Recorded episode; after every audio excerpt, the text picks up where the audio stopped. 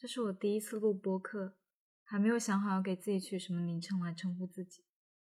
录播客可以说完全是一时兴起，但也不是毫无缘由的。之前一直是在听狂阿弥的公众号以及其他的一些播客。高中的时候喜欢早起刷牙的时候，或是在周末短暂回家的时候听阿弥晚安。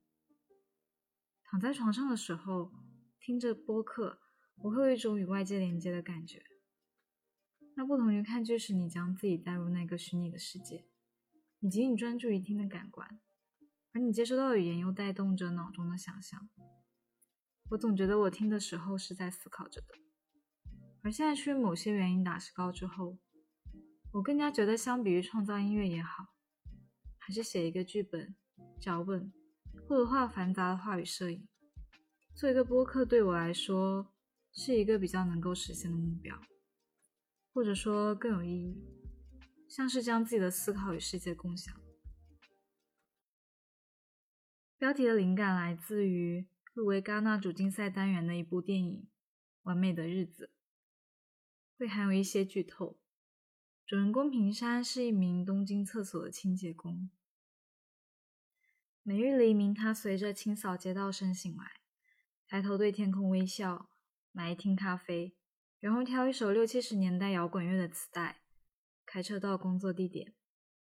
虽然清洁工作辛苦，但平山十分认真的对待。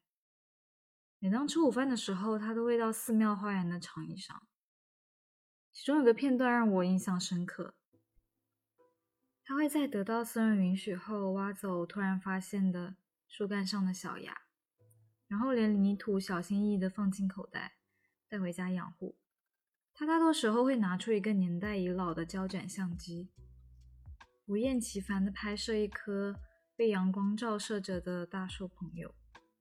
下班后到同一家店冲浴、浸泡，在同一个市场食品柜台吃饭。到了夜晚，在床头点一盏小灯阅读。每日重复看似单调乏味如白开水一般的生活，但平山却甘之如饴。但其实，好像普通人大部分的生活都围绕着这种旋律。平淡的日子之中，掺杂着一些特别的升降调。看了这部电影，会有一些对自己的疑问：怎么样才算得上完美的日子？寒假开始之前，有很多大大小小的计划，或者说是目标和设定。但受伤之后，好像就只能受困于小小的房间，做不了原先想做的事情。一开始是很不能接受的，在打石膏的前一天疯狂作画，和朋友短暂见面。但后来当独处时间变多之后，突然发现思考的时间也变多了。平山清洁工的身份不被大多数人认可，甚至包括他的家人。当他帮迷失的小孩找到妈妈时，妈妈第一反应是夺过小孩，觉得平山不是好人，并在责怪孩子的同时，擦拭着他被平山牵过的手。平山的生活也不被家人理解，好像被视为世俗意义上的失败。孑然一身，做了苦累的工作，但他异常的满足于这样的生活。可能是在每天抬头仰望天空的时刻，或晴或阴；可能是在给真实的绿植浇浇水的时刻；也可能是在清扫时发现马桶背后藏着一张白纸，上面画着穿插游戏的时刻；还可能是拍摄午后树梢间阳光的时刻，亦或是冲洗出胶卷一张张翻开的时刻，他都觉得无比幸福。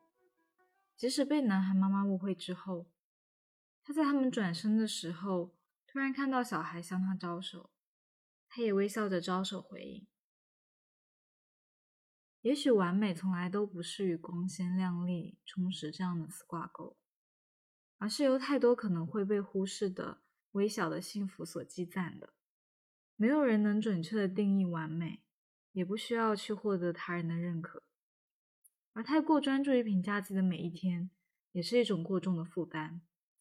可能仅仅只是感受现在的一切，更能接近完美了吧。录音的时候一直在 NG，发现自己的稿子有非常多的病句，或者突然嘴瓢。